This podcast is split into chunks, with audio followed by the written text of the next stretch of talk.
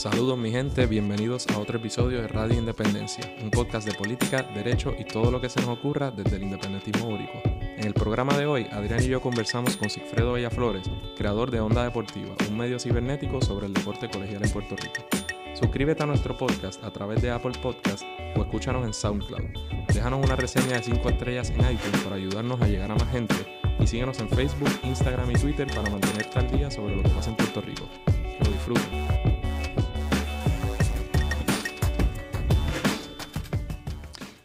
Hola, acá estamos ahora sí con Sigfredo Bellaflores. Yo sé un par de cosas de Sigfredo, literalmente un par. Una, que Sigfredo tiene un proyecto bien nítido que se llama Onda Deportiva, que yo no lo voy a explicar porque para eso está Sigfredo con nosotros hoy nos va a explicar de qué se trata su proyecto. Y otra, que Sigfredo es pana de Andrés desde la escuela superior. De chamaquito. Nosotros nos conocimos allá en el colegio de Dianés en Guaynabo, back in the day, como 2000. Cuando dijo, ah, yo conozco un par de cosas de Sigfredo, yo como que abrí los ojos, ¿verdad? Porque... No ¿Qué, sa- sabrá? No, porque tú sabes, de, de la escuela superior para acá ha llovido y pues la trayectoria es interesante. De hecho, sí, hay para contar. Pues, antes de comenzar a hablar de Onda Deportiva, este proyecto, este proyecto tuyo, eh, yo sé que tú desde, desde aquellos años, ya tú, la cosa de producir videos, audios y eso, tú eras un duro, por lo menos sabías mucho más que todos los demás.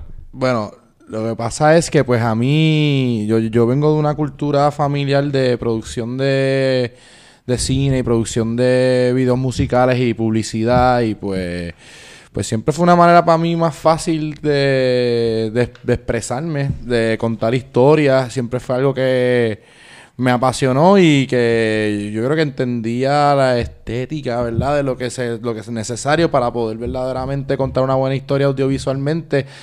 Además de que no me gustaba leer nada.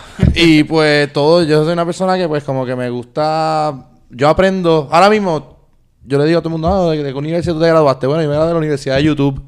Porque yo aprendí a hacer todo por YouTube. Para mí, como que la información audiovisual, para mí se me hace mucho más fácil. Yo creo que por mi ADD, por... ¿Y, y siempre usaste esos métodos au- audiovisuales? ¿Eran para cosas relacionadas al deporte o antes hacías otras No, cosas? mano, yo una vez, yo me acuerdo que yo en, en Adiané, bueno, en- en- yo- no, yo, yo he hecho varios, varios, va- va- varios videos así. Cada vez que había un proyecto, yo lo hacía en video, ¿sabes? Eh, eh, Yo hacía un video, que si había que hacer algo de, yo acuerdo que hubo uno en noveno grado que yo hice del Imperio Otomán, una cosa así, y yo hice un video del Imperio Otomán con... con unas cartulinas Todo exacto, y yo hice. No, mira lo que me pasó una vez. De que yo produje este super video, super cómico, con toda la información, llevé a todo el mundo para mi casa. Entonces, pues yo creo que yo tengo algo que. No sé, a mí me tripea estar detrás del telón. Tú sabes, yo, pues la gente ve a mí mi personalidad y ven que yo soy una persona con mucha energía y que piensan que yo tengo este esta necesidad de protagonismo, pero la realidad es que a mí me no me a mí me gusta como que dejar que las otras personas No, no, como que ¿Pero ¿Qué vas a decir? No, ¿Qué vas a decir? yo no sé si tú te acuerdas, pero nosotros hicimos... Yo me acuerdo, lo iba a contar, pues yo hice uno de esos videos, entonces con Andrés hice uno de, de las drogas, como que decirle no a las drogas, hice como que esta historia, yo me acuerdo perfectamente. Eh, eh, lo, está en Adianés en VHS. Pero no se puede. Está en, está- lo, podríamos saber que yo podría ir a, a Dianes a buscarlo porque está, pero hay que ver si ellos lo tienen. Yo Ya. se lo regalé a la profesora, era, se acuerdo que lo grabamos en VHS. Pero, pero explica, cuenta rápido lo que fue que yo era... No, el video era, eran do- era una doble historia eh, de este muchacho que se, se fue por la, por la guía de las drogas, este joven que se fue por la guía de las drogas y pues le enseñamos una historia de pues esa persona como que yéndose a la cárcel y qué sé yo. Y entonces le enseñamos la otra historia, si él no cogía la vía de las drogas, que terminaba jugando baloncesto y Andrés fue como que el extra, que era el que galdeaba al muchacho, lo dejaron pegado. Y de la nada el chamaco terminó jugando con Michael Jordan. Sí, sí, Esto, fíjate, mi, un viaje. mi rol era coger No, pero lo que quería decir de- de- de- de- antes que me interrumpiera, quería decir, la maestra me dio a mí, le dio a todo el grupo 95 y a mí me dio 90. Y yo, ¿por qué tú me diste 90 si yo hice todo el video, lo edité, hice todo? Porque no hablaste en la clase. Pero si yo fui que hice todo. Ah, y tú sabes, como que. Vamos, pero yo jugué un rol ahí crucial cogiendo el clavo. estoy- yo daría lo que sea, yo daría lo que sea por tener ese video y postearlo en Facebook para que la gente se ría de ti. Andrés y yo siempre hemos tenido una, una, una relación bien, bien interesante. Andrés siempre fue como que este muchacho que tenía súper buenas notas y era... Y yo era el colgado de la, de la clase, que me gustaba, lo, lo único que me interesaba era el deporte, pero yo creo que Andrés y yo encontramos una sinergia entre nosotros, tú sabes, de lo que es el de, de debatir. A mí siempre me ha gustado expresarme, hablar y Andrés es de la misma manera y somos personas que pues, no que chocamos, tú sabes, pero nos gusta, las opiniones nos gusta debatir y llegar a ese punto donde tengamos la razón. Y pues yo creo que así fue que floreció la relación. Así mismo fue. No pues ahora sí. Cuéntanos, ¿qué, qué es Onda Deportiva? Yo en realidad no conozco mucho el proyecto, así que ponme No, al no, día. relax. Ponme al día Eh, mano. Onda Deportiva fue un, un viaje que a mí me dio. eh, yo llevaba ya varios años trabajando en, en la industria de la producción, no solamente de cine, sino que de producción de eventos, producción de, de, de comerciales, este, y est- estuve trabajando por mucho tiempo en eso. Estuve viviendo en los Estados Unidos, te viví un año por allá trabajando en una serie de HBO, trabajé en múltiples películas. Pero nada, dentro de este mundo artístico que yo estaba Pero esto fue después de graduarte de la escuela superior. en el Después de gradu- yo me gradué de la escuela superior, eh, empecé a estudiar en, en la Universidad del Sagrado Corazón. Eh, la realidad es que yo era un muchacho muy rebelde, era un muchacho que tenía, ¿sabes? Que, que, que quizás nunca fui muy bueno dentro de, dentro de, de- dentro de la estructura académica. Nunca fue la manera para mí, tú sabes, de, de, edu- de educarme. Quizás no tenía la madurez, quizás no tenía el interés. Nunca encontré dentro de esa estructura que era verdaderamente lo que yo quería hacer, porque lo que yo quería hacer en realidad era bien sencillo, era hacer videos y, y jugar deportes o hablar de deporte. ente- ¿Sabes? Y esas cosas pues no me las ofrecían, que no fuera la, la, la clase de educación física y más nada. So que pues nunca pude verdaderamente explotar eso dentro de esas estructuras. Pues de ahí fue que me moví hasta a, trabajar, a trabajar en cine, por ir para abajo. Yo, y como que me empecé a desligar un poco del deporte y pasaron muchos años que yo no, no tenía nada que ver con el deporte, pero yo siempre tenía como que esta visión y estas ganas de- de- de- de saber del deporte escolar, especialmente el voleibol. Yo reconozco a todos los, a los grandes de este país que pasaron por las mismas canchas que posiblemente yo jugué y yo llegué a un punto que yo estaba como medio frustrado en mi casa diciendo como que, mano, no me siento completamente feliz. Sí estoy haciendo bien cosas bien nítidas, ¿me entiendes? Yo trabajé, o sea, imagínate, yo estuve trabajando seis meses con Johnny Depp.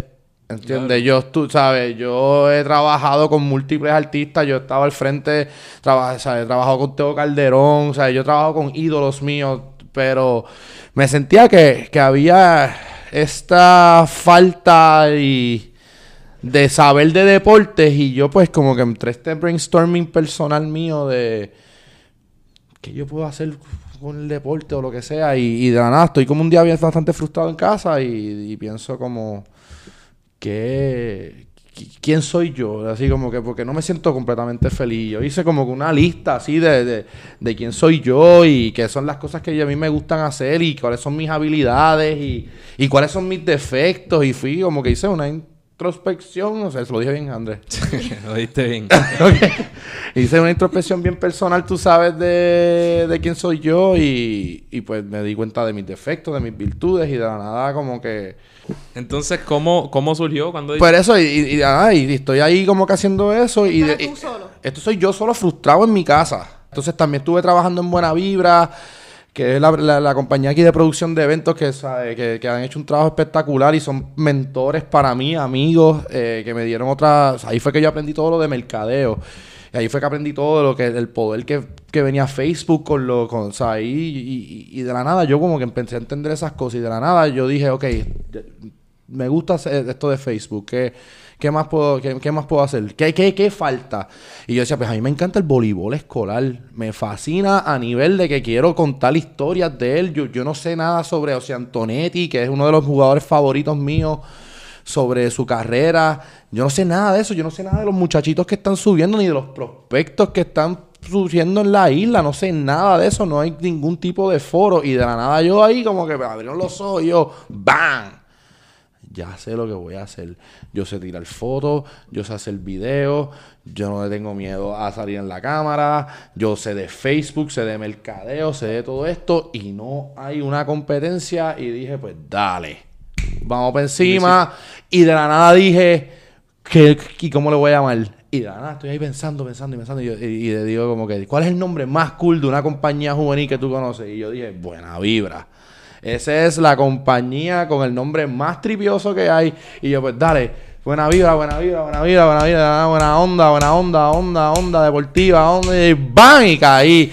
y caí y dije, diablo, ahí yo cojo y llamo a mi, a un pana mío que es Gaby Acevedo. Y explícanos un poco en, en qué consiste, qué hacen, qué haces tú. Pues la realidad es nosotros lo que hacemos es empezamos yendo a todos los torneos invitacionales. Una, pues yo soy un solo individuo, ¿me entiendes? Cuando tú quieres hacer un medio y quieres llegar a mucha gente, pues no puedes ser una sola persona, ya tienes un equipo de trabajo.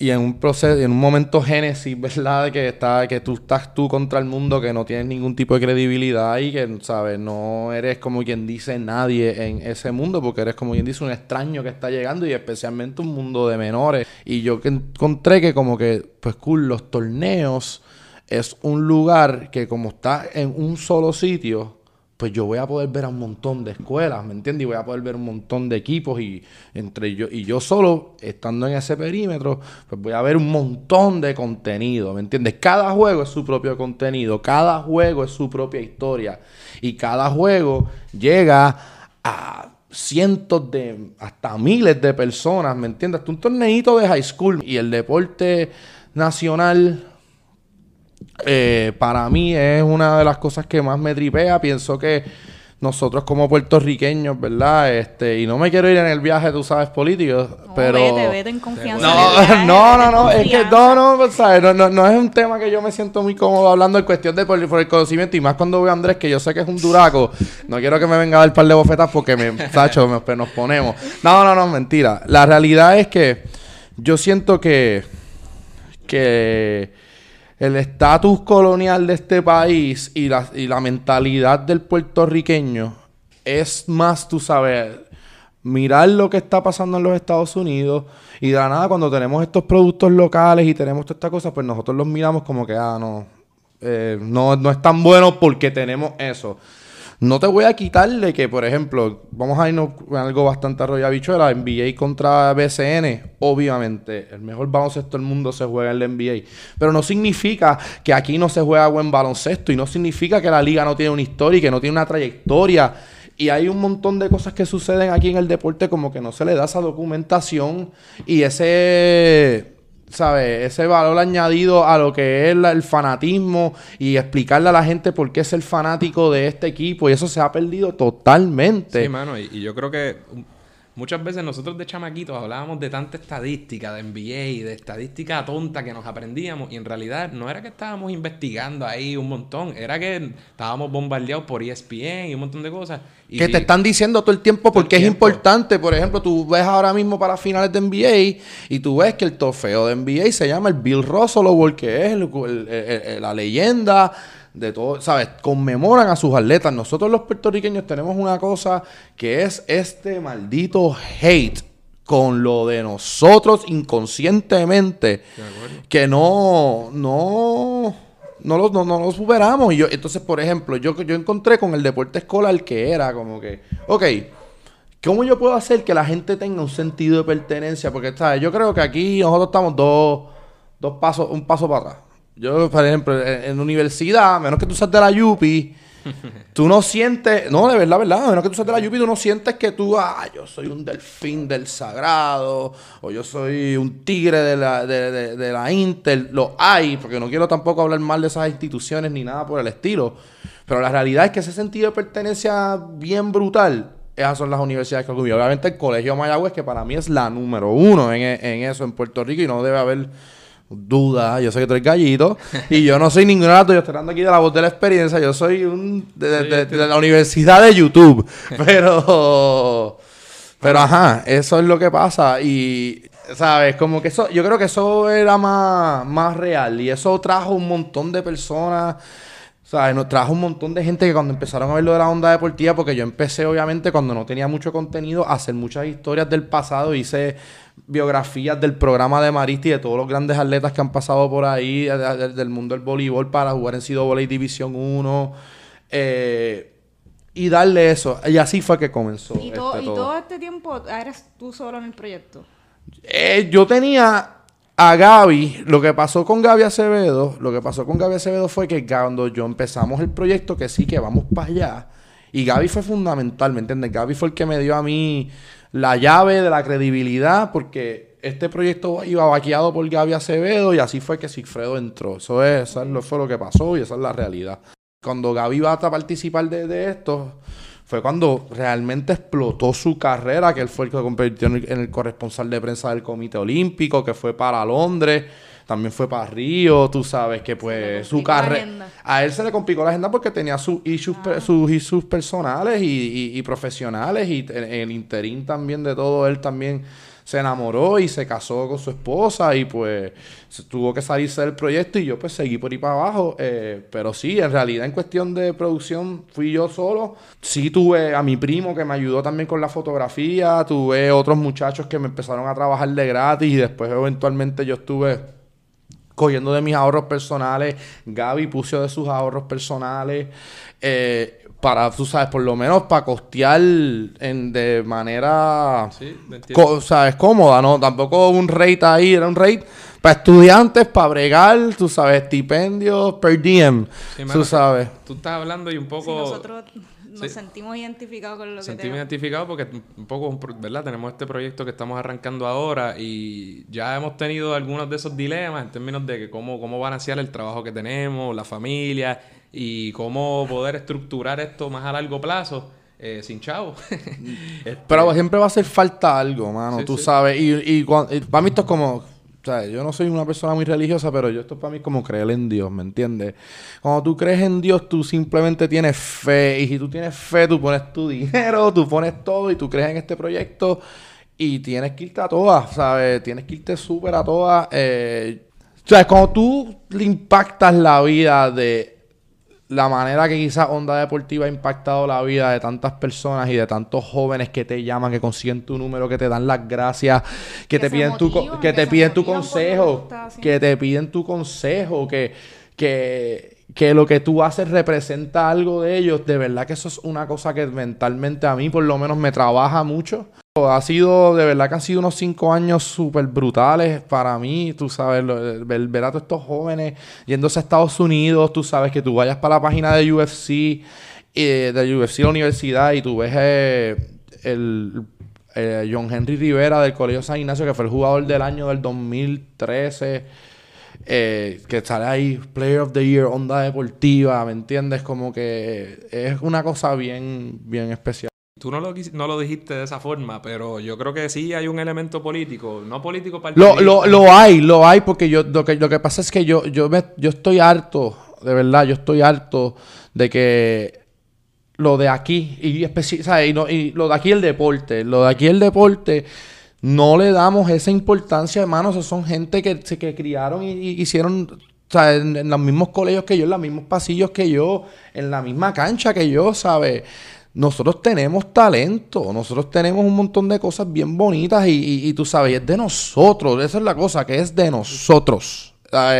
Y nosotros tenemos que defenderlo y tenemos que apoyarlo y tenemos que, no sé, quizás yo soy un poeta, quizás yo soy un, po quizás yo estoy aquí haciendo, cantando, haciendo una poesía, ¿verdad? Y estoy en mi político que dice Andrés que tiene el deporte que, nos da ese sentido de, comunidad y de sociedad y estar orgulloso de lo que tenemos y de lo que sale de aquí y lo sentimos como nuestro. Claro. Nuestros equipos. Pero vea que el proyecto este es solamente de colegios privados. Bueno. No. no. ¿Tú cubres eh, lo que está pasando? No cubro, no, no cubro. La gente. Eh, eh, eso ha sido un gran problema. Bueno, los otros días estaba metido en el camerino de los capitanes de Arecibo y uno, mano, no más, en la realidad no me acuerdo de, qué escuela y de la persona, de, me gustaría decir su nombre porque se me acercó y me dijo, ¿por qué ustedes se lo maman tanto a, a las escuelas privadas y no cubren la escuela pública? La mejor competencia de Puerto Rico está en las escuelas privadas. Eh, ¿Sabe? Los mejores jugadores de Puerto Rico se les dan sus becas para jugar en, las escuelas privadas. Y yo en realidad lo que cubro es la mejor competencia, porque yo no tengo un equipo de trabajo para yo poder hacer diferentes ramas de esto, de, de la cobertura. Yo no puedo hacer una, una cobertura específica un día de, de- de- de- ¿sabes? y estar consistente. yo no voy a, yo no, no, no, es que yo no voy a sacrificar la calidad. Eso es algo conmigo, ¿verdad? Yo para esto, para mí esto es arte, ¿me entiendes? ¿Sabes? Aunque no, no parezca o lo que sea, pero yo lo veo como arte. Yo lo veo que esta es mi arte y yo mi producto, y mi es mi producto, y yo por el hecho de conseguir 100 mil likes o por el hecho de conseguir toda esta Atención. atención o lo que sea, ¿verdad?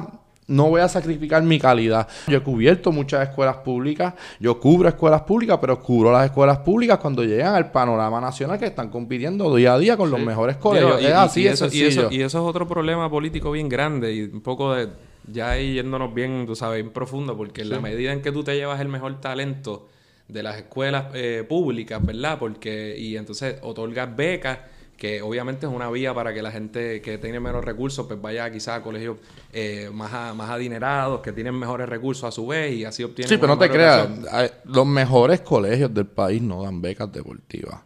Pero no, a lo que voy es que... Al- sí, pero si tú No, eres... no, y, si tú eres un yo chamaco estoy muy en contra de eso, Pero que conste, claro, pero que si, lo que a lo que voy es que si tú eres un chamaco con talento y vienes de una escuela pública, como tú acabas de decir, no vas a tener problema consiguiendo alguna beca en un colegio privado que tenga un programa deportivo mejor. Bueno, pues ¿qué hace eso? Entonces que deja jodido o, o deja, como tú lo acabas de poner, en una posición de menos calidad a las personas que Yo lo que quiero es darle seguimiento a los prospectos y no estoy diciendo que no hayan prospectos, pero créeme que si estuviese ese prospecto especial, que, ¿sabes? Ese LeBron James estuviese allí, yo lo sabría. No, no, lo que pasa es que probablemente ese LeBron James, si estuviera en una escuela pública cuyo programa es una porquería, seguramente a la que llegue a los 12, 13 años no va a estar en ese programa porque se lo va a llevar a uno que tiene un, un programa, como tú estás diciendo, más estructurado, que tiene más billetes porque...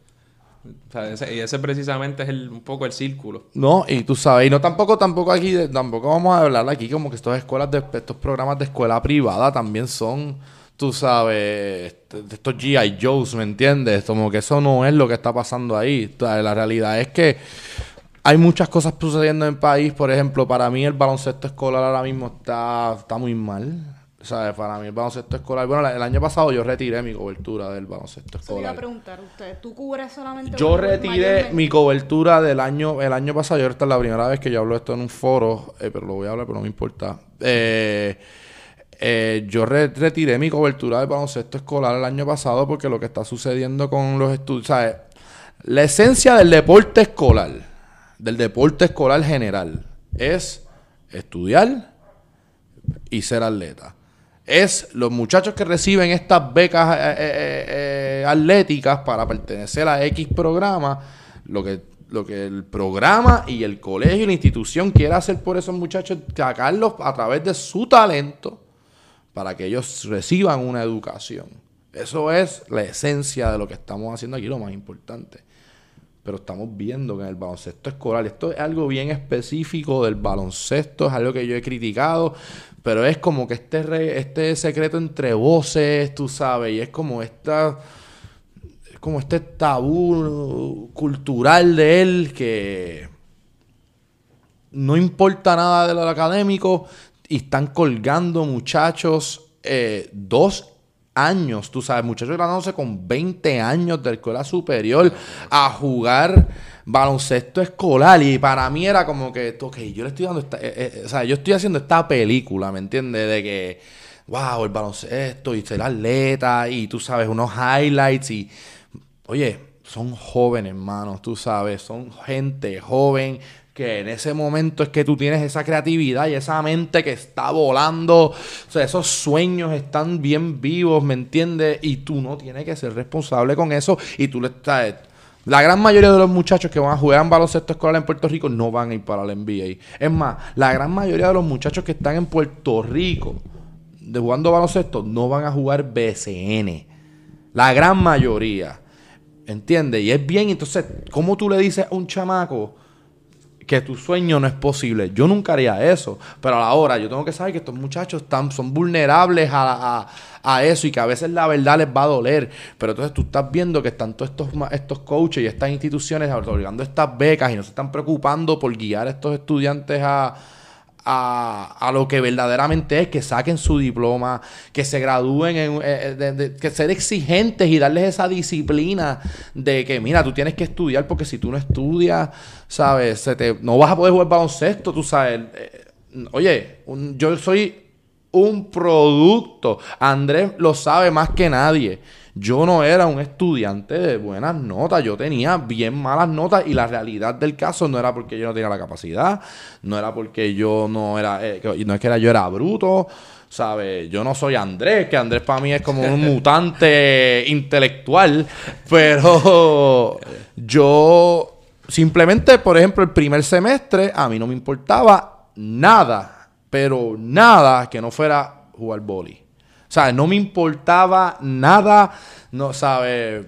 Pero fíjate, tú eres, tú eres un buen ejemplo de, de cómo, pues, de cómo, si todo, ¿verdad? Todo el mundo, muchas personas pueden sobresalir haciendo cosas distintas cuando se salen de los esquemas que uno trata de imponer o que se cree que es la única opción, porque si bien, ¿verdad? Como tú dices, no tenían las mejores notas y demás, bruto no era. Y todo el mundo sabía que en las cosas que a ti te interesaban y en la manera de tú incluso pues batallar en ciertos temas, en tus temas, pues tú te ibas al toma y dame. Exacto. Este, claro, que no te interesaran pues las clases normales y que no fueras ahí. Me arrepiento español un poco. Me arrepiento porque digo, coño, mano, ahora que estoy aquí eh, escribiendo y estas comas y, estos, y estos acentos y la gente no se siente, o sea, eh, yo, yo me acuerdo, yo, yo me acuerdo una vez que yo escribí vaya así con, con doble L y yo y la nada me escriben así, mano, por si acaso, vaya son las que brinca Coulson. y yo, oh, diablo, sí, eso para mí son los bochornos más brutales. Pero sí, más allá de eso, tú sabes, no tenía la madurez. no tenía la madurez y, simplemente, pero quien tú eres en, en, la, en, la, en la high, ahí es que tú te moldeas. No te dices, oye, todos evolucionamos, todos, no, todos tenemos que, todos pasamos por reinventarnos 20 veces en esta vida, ¿me entiendes? Porque, ¿sabes? Pero es importante tener esa fundación y esa disciplina de, de, saber qué está bien y qué está mal. Y yo creo que, que las escuelas, y, ¿sabes? Estoy diciendo, las escuelas, ¿verdad? Pero que las escuelas utilicen a estos estudiantes por el hecho de, tener estos programas y por el hecho de tener esta publicidad y de elevar sus matrículas a coste de del futuro de un ser humano no está bien y el baloncesto escolar se está viendo bien fuerte y tú sabes, mm, yo no me sentía cómodo dándole ese foro a un sistema que, que, que éticamente no estaban trabajando como es, de verdad. Bueno, y entonces sé que ustedes cubren también eventos o, eh, internacionales, o he visto que... Yo cubro lo que me da la gana. la verdad, la verdad, yo, yo, yo, yo, yo, cubro lo que para mí en el momento es relevante. Por ejemplo, a mí, yo, eh, em, yo empecé con una esencia de que lo que era, eh, iba a ser onda deportiva era deporte escolar y deporte escolar y deporte escolar. Pero la realidad es que el deporte amateur, tú sabes, hay tantas cosas. Está también lo que es el, el lado de los clubes que es, lo que es Bucapla, Fray Comal, eh, ¿sabes? Esos clubes tradicionales, Borinquen Coquito, Rimal, eh, pues tú sabes, ahí también hay un montón de oportunidades para estos jugadores, ¿entiendes? Y yo creo que en el transcurso de toda esta cosa, pues yo simplemente pues decidí un, fin de un año, los últimos dos años yo cojo, me pago un pasaje y voy a cubrir eventos en Estados Unidos.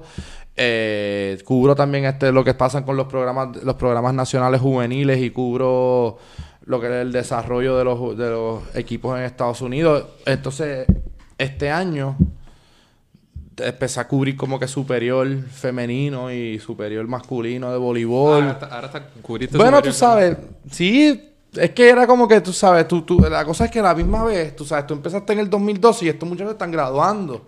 Y estos muchachos que son parte de ti están entrando al profesionalismo, ¿entiendes? Y eso era como que. Eso era algo que yo como que me que, que digo como que diablo, mano, pero ahora están llegando superior y, y poco a poco, ¿entiendes? Pero, pues, tú sabes, yo también uno, a veces uno se echa para atrás porque pues las, las federaciones también son, son estos grupos de personas, ¿verdad? Que no les encanta el progreso, aparentemente, no, no, no ven a la gente joven y temen a que ven a esta persona con esta energía, porque cuando, ¿sabes? Tú ves a esta persona con esta energía llegar y con todas estas ideas nuevas y pues te, te Sí, tratan sí. de calmar, ¿entiendes? Y te tratan a la, a la se defensiva. a la defensiva cosa- y te quitan y te quitan tu Tu Thunder. definitivo, tú sabes, como debe ser, imagino que en todas las industrias, ¿me entiendes? todo, Eh, eh. Nos ven a nosotros llegar y tú sabes, y yo no sé, quizás estoy, oye, como yo no sé lo que es tener 40 años, ni 50, ni 60 años, pues quizás en ese momento quizás tendré otra perspectiva.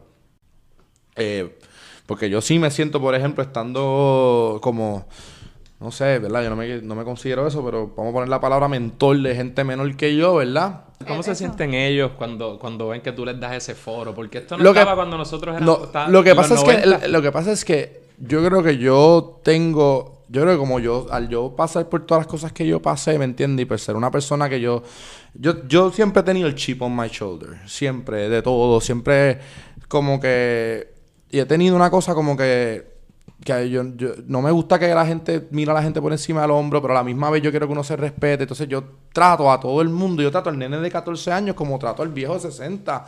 Lo único que el nene de, de 14 años tú lo guías y con el de 60 tú escuchas para aprender, ¿entiendes? Y pues a los nenes tú les das conocimiento.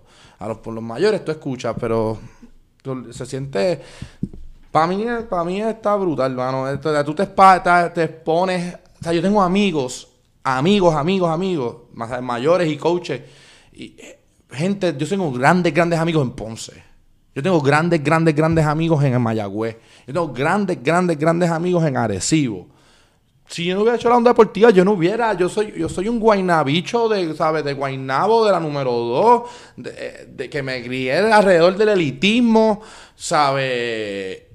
¿Sabes? Y de la nada tú tienes esa oportunidad de tocar, de, de- de- salirte totalmente, porque, oye, es como decir el acento de Boston comparado con el acento de Nueva York, es lo mismo aquí. La cultura en Ponce es una cultura muy distinta a la cultura de Guaynabo. La cultura de Arecibo es muy distinta a la cultura de Mayagüez, ¿me entiendes? Y son personas con mentalidades, creencias diferentes y te hacen, una te dan un, te dan, me dan mucho más conocimiento a mí social, ¿me entiendes? De cómo yo bregar, eh, me hace echarme para atrás y no creer que donde yo vivo en mi burbuja, ¿me entiendes? Es la es Puerto Rico. Puerto Rico no es la área metro y la milla de oro, ¿me entiendes? Como que Puerto Rico es más grande y y, con, y no sé, eh, eh, para mí es una bendición, a mí yo amo lo que yo hago. Nos estabas diciendo ahorita de los obstáculos, para mía que te interrumpa. No, no. Que, que ponen las federaciones o los viejos que ya están en este mundo del deporte, por decirlo de alguna manera.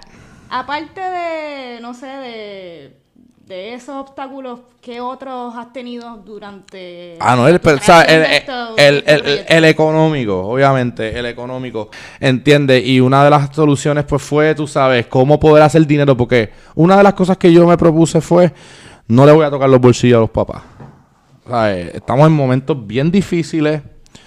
Eh, y si tú estás, eh, eh, ¿sabes? Y si tú estás todo el tiempo dando de buscar cómo meterle, cómo buscarle el, los, cómo sacarle los chavos a la gente, tú sabes, se va a perder la esencia de lo, de, de- de lo que es Honda Deportiva, porque el- lo bonito de Honda Deportiva Es que su fin principal no es lucrativo. lo es, porque yo quiero vivir de esto. ¿Me entiendes? Lo es, lo es. Yo quiero vivir de esto, yo qui- o sea, yo quiero vivir lo mejor posible y yo y yo voy a trabajar para que obviamente para que mi arte o lo que sea que Pero que a la vez que vives de este proyecto estás haciendo... Pero la, pero la esencia es que sea gratuito. ¿Sabes? Que, que, que, que los patrocinadores sean los que paguen, ¿entiendes? Entonces, pues como estamos en los momentos que estamos, que es tan difícil levantar patrocinio, yo he tenido suerte de que mi proyecto ha sido bueno, que ha sido avalado. Yo he tenido ahí a AT&T Mano, tienes como 40 mil y pico de likes en Facebook nada más, vi. y yo no le y yo no le pongo y yo no le pongo dinero. Tenemos, nosotros tenemos que reunirnos contigo para que tú no... Sí, bu- bueno, pues la, bueno, la- el consejo número uno que te voy a hacer es sean reales y, y busquen, encuentren su nicho, encuentren su nicho y, y sean consistentes. Y, o sea, yo tuve que buscar otras alternativas. Yo empecé a vender unas medias, que eso fue, o sea, yo he vendido 10 mil pares de Y medias. hay que decir que tú eres el primer invitado que nos trae algo. Sí. Que si Fredo viene equipado con medias de onda deportiva que están bien nítidas. Ahora mismo tú entras a cualquier cancha de voleibol y baloncesto escolar y esas son las medias Y- oficiales. Y y cómo se cómo las quieren. Para empezar, ¿cómo, ¿cómo nos enteramos de Onda Deportiva? Facebook, Instagram, Twitter, todas las redes, ¿cómo es la cosa? Exacto, tú ahora mismo tú, tú entras a Facebook, te buscas la Onda Deportiva, eh, eh, se llama así en todas las redes y ahí vas a ver todo nuestro contenido. En YouTube también vas a ver varios documentales. Yo tengo a tu a nuestro gobernador actua no, lo que pasa es que nuestro gobernador una vez, este, se fue, una vez no, fue el presidente del Consejo del Colegio Marista y el, año que él se graduó, el Colegio Marista es el único equipo en listo, esa, esa edición de, los Seahawks de Marista, eh, era, fue, fue el, único equipo en la historia de Puerto Rico en poder salir una temporada de escuela superior totalmente invicto y sin perder un set y... Yo creo que hay un video por ahí. Por eso, pues ese video lo hice yo y el video yo lo cogí y lo puse y sale Ricky. Como que lo entrevistan porque en ese momento, su, sabes, el que el Mesías, el Mesías era, era el gobernador. Y pues. Yo voy a ser gobernador. Exacto. Y, él, pero lo pueden ver, su energía era clara y pues lo puse. y lo, pues, la, la, la, transmisión de eso pues lo pusieron y yo lo puse en el video. Y sí, este. ah, y ah, y el caballo, ¿sabes quién es el caballo del equipo? ¿Quién? De Marista, el caballo. Jaime Mayor. Eh, la... bestia. el caballo. Jaime Mayor fue. Eh, jugó en Sido Voley, en BYU. Caballote. Era un caballo, caballo jugando voleibol y como que después de eso jugó superior, yo creo que jugó en Ponce, en Bayamón y como que se retiró porque decidió ser modelo. Pero era, no, ¿verdad? Yo creo que le ha ido mucho mejor que ser voleibolista profesional que conste. Así que no le puedo criticarle el, career change. Bueno, ya, llevamos un ratito, te pregunto, un poco antes de, ir quizás al, al segmento final. Eh, ¿Qué podemos esperar en el futuro? ¿Qué planes hay? Si tienes algo distinto para onda deportiva, quizás. Sí, ahora mismo estoy en una. Eh, ¿sabes? Como siempre, estoy buscando cómo reinventar la marca. Eh, estoy tratando de cómo ser un poquito más nacional. Me gustaría colaborar. A mí me gustaría colaborar con las, las federaciones, ¿me entiendes? Pero hasta el momento que nosotros no podamos, tú sabes, entender que hay un cambio generacional y que hay un cambio no solamente, ¿sabes? Hay un cambio de cómo llevar el mensaje. ¿sabes? Aquí nosotros nos quejamos que las canchas están vacías, nos quejamos que, que no, no, hay el entusiasmo, pero la realidad es que no nos están dando nada para entusiasmarnos. No nos están dando nada. Ellos se creen que, que la publicidad es poner un banner en la cancha y así tú le vas a sacar 20 mil pesos a un auspiciador. No, papá, ya, ya no es así. ¿Entiendes? Tienes que darle valor añadido. Tenemos que empezar a conmemorar y utilizar nuestra historia como nuestro mayor contenido, porque lo brutal, ¿sabes? Piensen, es como una mina de oro. Yo pienso que, que la historia deportiva del país es una mina de oro. ¿Por qué es una mina de oro? Porque es contenido virgen que nunca ha salido a la luz pública, que no está todo el tiempo así, tú sabes, utilizando. Y hablando de, te podemos hablar de los 70, 60. Eso es historia, eso es contenido que no existe. Y yo creo que eso aplica a un montón de áreas del, del de la vida cultural y de la vida en Puerto, Rico, porque es educativo, estamos para educativo. Pero en términos políticos, yo diría que es donde más, pero particularmente la historia independentista. Este es un podcast de la independencia. Pero yo creo que, mano, estoy de acuerdo contigo y tú dices algo que a veces hablar claro, la gente no, por alguna razón no habla claro. Tú tienes un proyecto bien nítido y admites que quieres vivir esto y en ese sentido es un fin lucrativo, pero no deja de ser de utilidad para la gente y tener un fin también social, eh, histórico, ¿verdad? Y del que a ti te gustaría. Es que hay que ser real. Hay que, hay que ser real. Hay que ser real. yo no me quiero pintar aquí como un santo. Yo no soy un santo. Yo soy un un tipo que, que, necesita dinero. Pero, pero es que eso, pues, ¿entiendes? Pero, es que son es malo. Ahora, sí, yo... No, pero aquí tú le hablas a la gente, por ejemplo, tú le hablas a la gente que quiere hacer chavos y qué sé yo, y de la nada... Ah, no, espérate, espérate. Tenemos un problema bien grande de humildad, de cómo verdaderamente ser feliz por el logro de otros. Yo no tengo ningún problema en pegarle un micrófono a una persona y decir y, hablar sobre lo que de lo bueno que están que, es lo que ellos están logrando. Eso para mí es humildad, ¿entiendes? Para mí que tú estés entusiasme por el éxito de otros es algo brutal, mano, de verdad. Y nosotros no hacemos eso. No, y como sociedad también tenemos que canalizar los recursos que tengamos y el Estado jugar un rol para que, el, para que el atleta chamaquito y que tiene talento tampoco tenga que ser yo contra el mundo, porque la verdad es que aquí los atletas que incluso que sobresalen es así, no, no, tú no, no- como estábamos hablando, no hay unos programas incentivados bien estructurados, No, ni una inversión y- real del y Estado. Los, pa- y los jugadores. Yo eso, eso que, por ejemplo, hay una, están haciendo una asociación de jugadores de voleibol en contra de, de- de- de unos cambios que le están haciendo al reglamento. Hay una, huelga, una protesta de los jugadores de, de jugadores de voleibol, bien las noticias. Bien heavy, bien heavy, porque les quieren quitar... Eh, que que nos explicara un poquito qué está pasando, porque yo leí la noticia y ni siquiera entendí bien qué, cuál es el Nada, eh, ¿sabes? Yo siento, y esto soy yo mirando desde afuera totalmente, ¿verdad? Tirando aquí un poquito desde la vaqueta. Yo estoy bastante informado porque muchos de esos jugadores son mis amigos. La gran mayoría de esos jugadores y jugadoras son mis amigos. Pero tienen una idea bien errónea, verdaderamente, de lo que está pasando en cierto sentido. Ahora, diciendo eso, ahora mismo lo que está pasando es que los apoderados, que son, son quienes verdaderamente controlan la liga, son los que toman las decisiones de todas las ligas, están bajo la situación fiscal, bajo la situación de que ya los municipios ya no están aportando, tú sabes, fin- financieramente a los equipos. Pues han tenido que hacer unos gastos ¿sabes? en cuestión de los salarios de los jugadores significativos, que yo siento que eso es un pedido legítimo de los apoderados. No obstante, también los apoderados están utilizando eh, su poder de una manera demasiado fuerte porque están hicieron un reglamento y ese reglamento es final y así es que va a ser y los jugadores dicen, pero espérate, ¿y nuestros derechos? Y ellos reciben, o sea, esos apoderados y esos equipos sí reciben, un- digo, si no, no sé Yo si creo que ya un no. fracatán, por eso, pero siempre Pero era un fracatán. Por eso, y lo que yo he escuchado de, de ciertos sectores es que, mira, el, el punto es que si estamos invirtiendo dinero público, al menos dame unas salvaguardas. Por ejemplo, no recibas este dinero, no quizás no estás administrando bien tu kiosco, por llamar de alguna forma, y mañana vendes o te vas el equipo. Y Eso- la inversión que hizo el municipio X. No. ¿Entiendes? Por- han pasado un montón de cosas como lo de, el municipio de San Juan donó por, por los últimos dos años casi un millón de dólares, ¿entiendes? Entre los unos equipos y, y están los jugadores sin cobrar. Aquí pasan un montón de cosas bien brutales que son mala administración, lo que sea. O sea, no sé, no sé, de verdad, de verdad, ahora mismo está la cosa fea. No, no, yo- no me atrevo ni a hacer una apuesta. Yo soy bastante opinionado y no me atrevo a decir qué va a pasar. Yo, yo, si fuese aquí ahí sábado, yo creo que van a jugar. Porque necesitan la cosa está tan mala. Y necesitan los chavos, los tipos necesitan los chavos, pero, y los apoderados lo saben. Pero a la misma vez, tú sabes, está Es lo que pasa en todo conflicto huelgario. Usualmente, ve, el patrón aguanta, aguanta, por la necesidad a veces hay que romper huelga, o algunos se, se quedan en la huelga y salen trasquilados, a veces. No, y, y me da pena por mis amigos, ¿me entiendes? Esos tipos son, ellos, ellos se merecen su dinero y merecen que los traten como respeto y como profesionales. Y que, y que los acuerdos que ellos lleguen, tú sabes, se honren y que...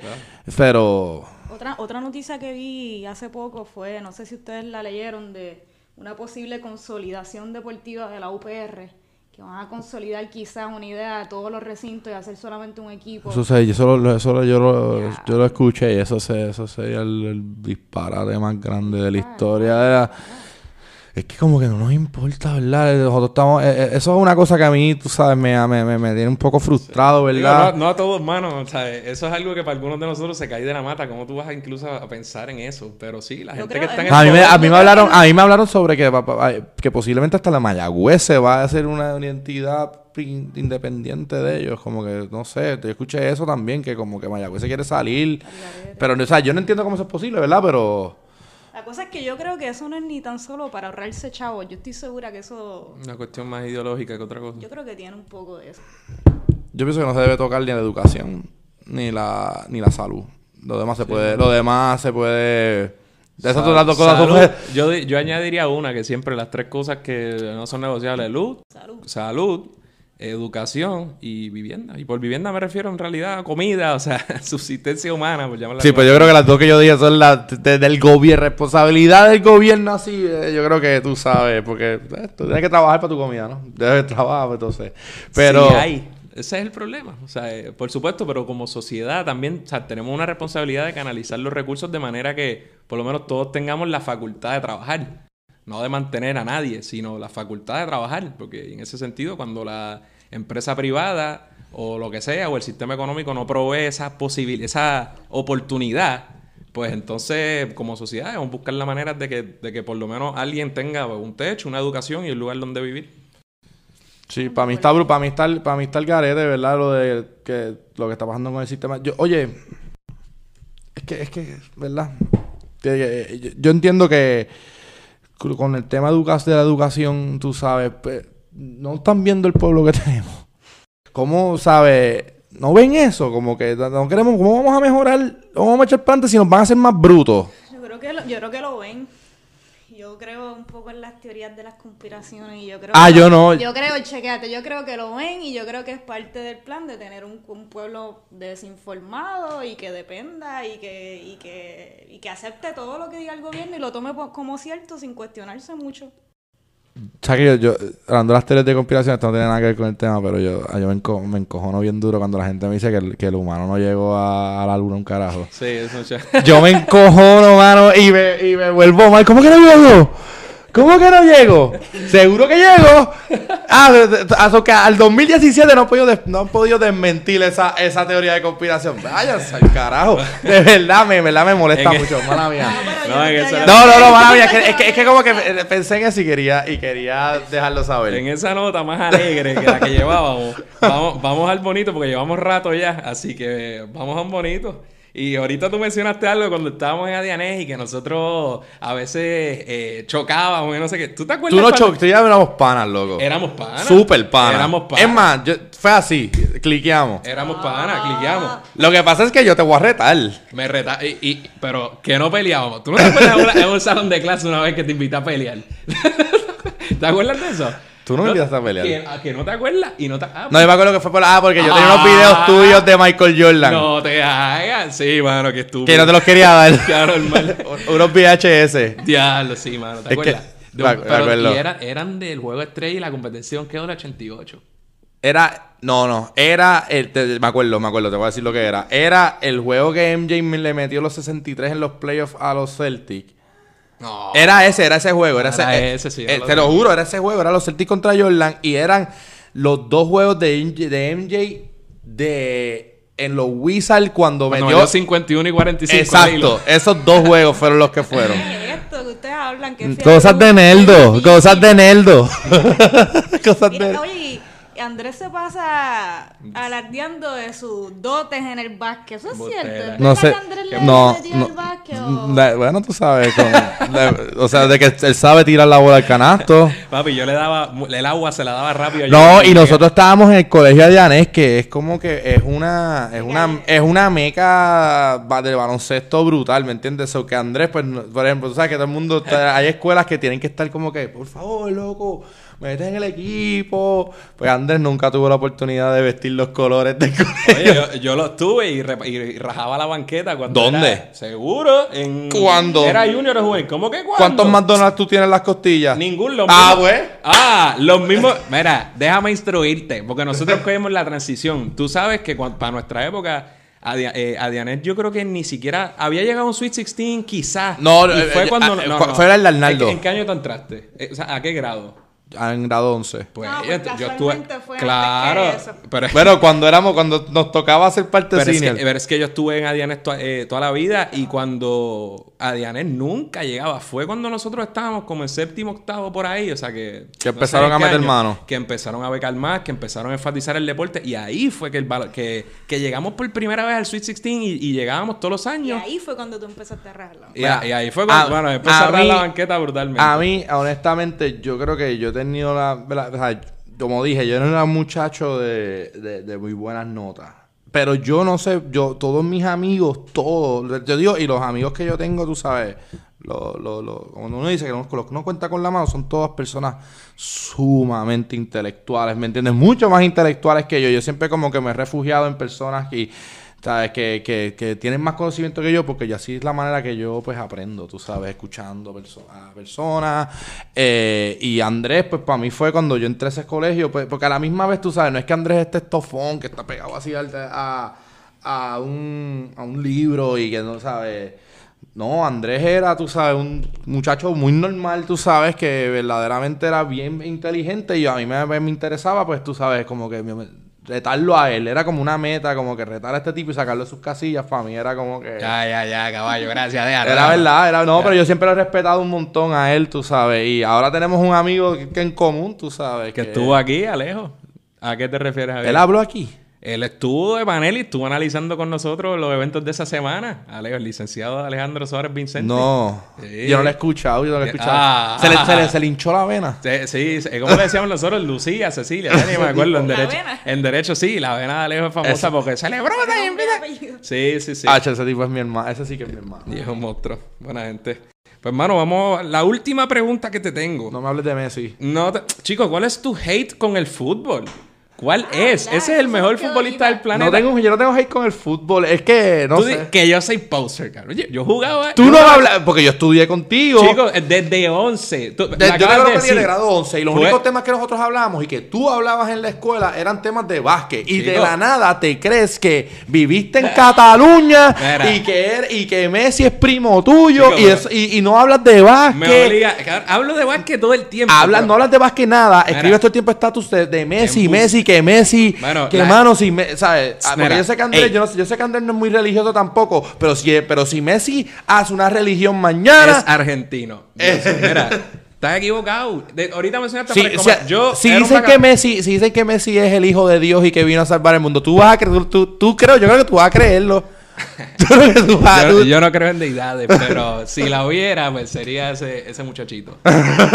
pero nada, no me voy a defender. Cada cual, yo, yo estoy claro, papi, yo estoy claro. En verdad no, no tengo hate con el fútbol, tengo hate con tu fanatismo del fútbol, no tengo De hate con el fútbol. Yo- de chamaquito. Estás loco, yo quiero que el No fútbol so- crezca en Puerto no solo- Rico. no solo jugué, sino que en los 90, pues, cosas de la globalización, antes, ahora, y desde entonces, las estrellas latinas, ¿verdad? Ahora las becan y de- no las becan, se las llevan las los grandes clubes desde nene. Messi, bendito, se lo llevó el Barça, qué sé yo, desde los 12 años. ¿Qué tiene No que ver eso con que tú Ahora- eres un voy. poser? ahora voy, que cuando yo era chamaquito, aquí se televisaban los juegos del Boca River, toda la liga argentina, Qué la liga mentiroso. es, es mentiroso, búscalo. No, pero De tú la no los liga- veías.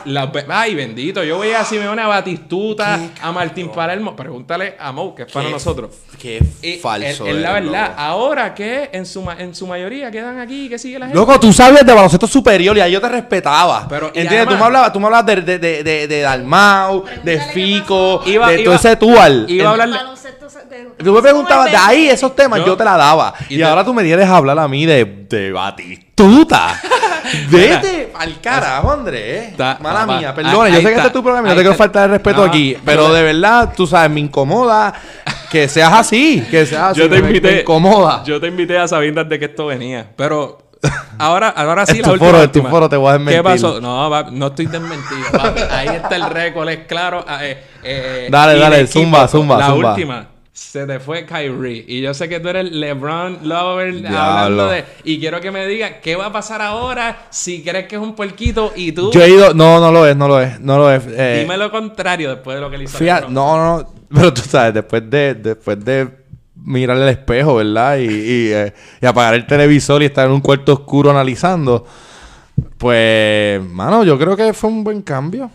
Yo creo que, yo creo que lo que nos está, primero que todo, hace mejor al equipo de, los Celtics, ¿entiendes? O que ahí ellos, porque ya pues eh, tienen un jugador joven en Kyrie, como va a cumplir 25 años, van a tener una, o sea, ya tienen tres, tres jugadores que han salido de, la primera ronda, los primeros cinco picks, ¿sabes? Tienen un equipo bastante, de ¿cómo, cómo- se dice? Este, contemporáneo entre ellos, que va a durar por muchos años y yo creo que fue un cambio brutal para ellos.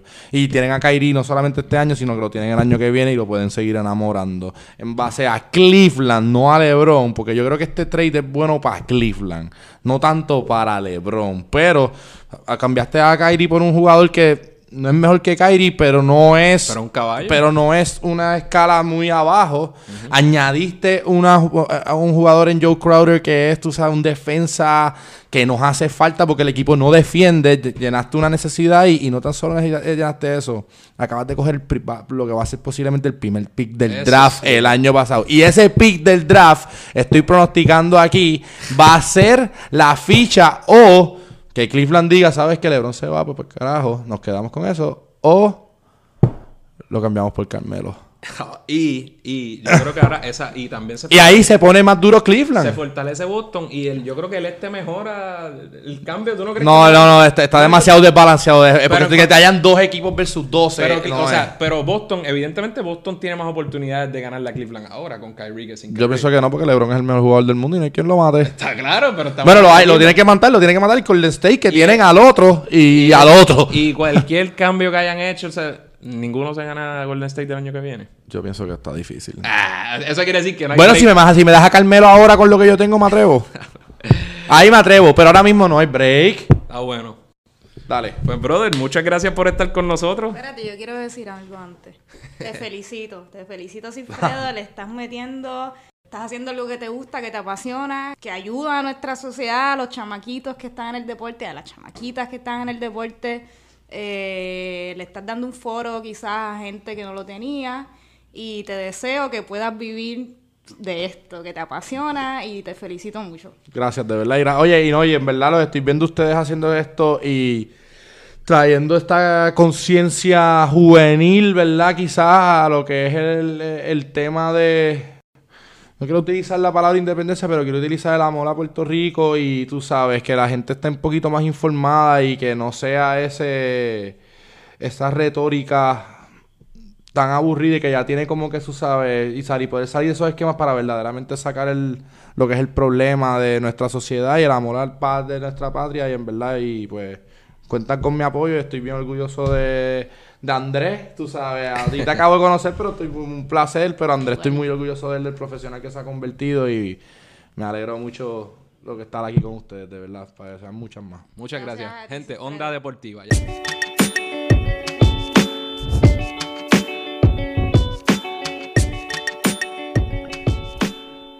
Bueno, eso es todo por hoy. Agradecemos nuevamente a Sigfredo por estar con nosotros durante este programa.